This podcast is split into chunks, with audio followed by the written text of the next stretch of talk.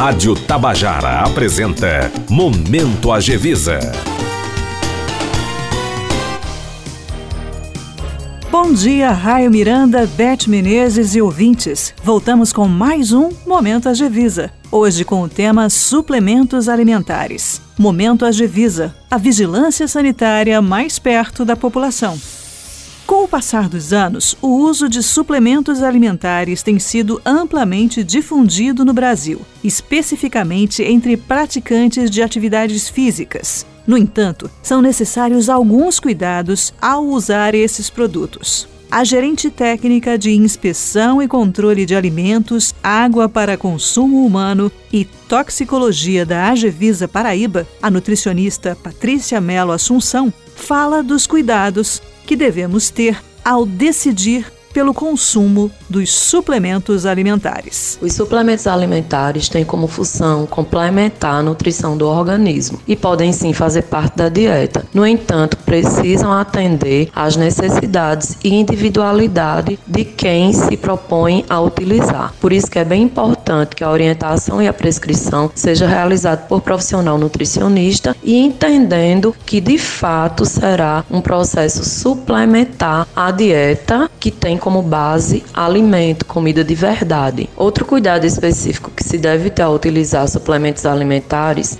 é a segurança sanitária, origem e composição desses suplementos alimentares. É muito comum que as pessoas confundam suplementos alimentares com medicamentos. Vejamos o que diz Patrícia Assunção sobre este assunto. Segundo a Anvisa, a Agência Nacional de Vigilância Sanitária, suplementos alimentares não são medicamentos e por isso não servem para tratar, prevenir ou curar doenças. Os suplementos são destinados a pessoas saudáveis, sua finalidade é fornecer nutrientes, substâncias bioativas, enzimas ou probióticos em complemento à alimentação. A categoria de suplemento alimentar foi criada em 2018 para garantir o acesso da população a produtos seguros e de qualidade, isso em termos sanitários. O que é importante observar ao comprar um suplemento alimentar? Ao adquirir um suplemento alimentar, é importante ver origem, rótulo e se de fato ele é autorizado pela Agência Nacional de Vigilância Sanitária. Em nenhuma hipótese, um suplemento alimentar pode apresentar indicação de prevenção, tratamento ou cura de doença. Esse tipo de alegação é restrita a medicamento e precisa ser comprovada por outros meios. Então, é importante verificar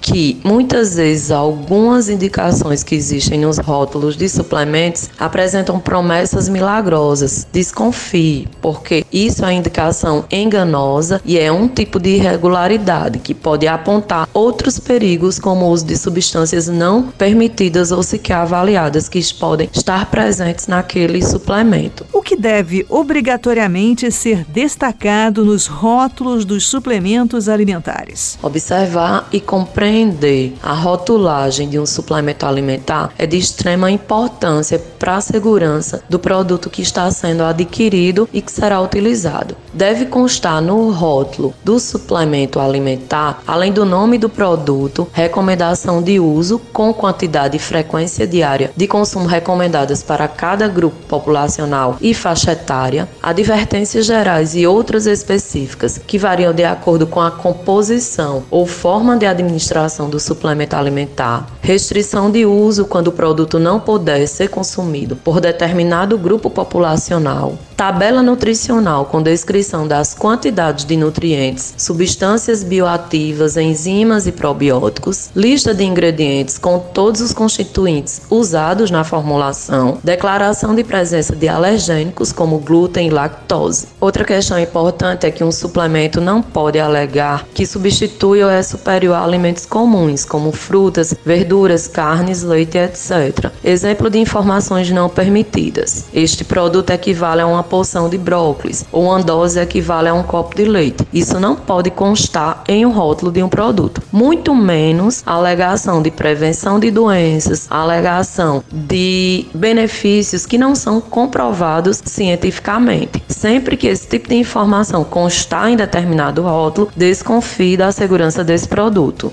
Além disso, Os rótulos de suplemento também devem conter outras informações que são obrigatórias para todos os alimentos, como prazo de validade, a origem e o lote do produto. A nutricionista Patrícia Assunção ressalta ainda os riscos associados à utilização de suplementos alimentares. A maior parte dos riscos associados ao uso de suplementos está relacionada a produtos irregulares, ou seja, que apresentam em sua composição substâncias que não foram avaliadas ou mesmo que já foram avaliadas, mas que não estão permitidas pela insuficiência de dados sobre sua segurança ou por haver evidências de danos à saúde. É necessário ficar alerta porque alguns dos ingredientes utilizados em suplementos são sintéticos ou extraídos de fontes não alimentares. Por isso é necessário avaliar criteriosamente sua segurança antes de sua exposição ao consumo. Mesmo os ingredientes extraídos de fontes alimentares podem passar por processos de extração que concentram substâncias tóxicas. Os produtos regulares elaborados conforme as regras também podem apresentar um risco se forem consumidos em quantidades acima do limite de segurança ou por grupos populacionais para os quais não estejam indicados. Então é importante, além de ficar atento à indicação dos fabricantes, advertências, restrições, que tudo está presente na rotulagem, é de extrema importância orientação por parte de um profissional habilitado para tal. Acesse o portal www.agevisa.pb.gov.br e entre em contato com a Agevisa PB por meio do telefone 83 3218 5927. Fale também com a ouvidoria da Agevisa PB pelo telefone 83 3218 5933. Um excelente dia para todos e até o próximo Momento Agevisa. A vigilância sanitária mais perto de você. Rádio Tabajara apresentou Momento Agevisa.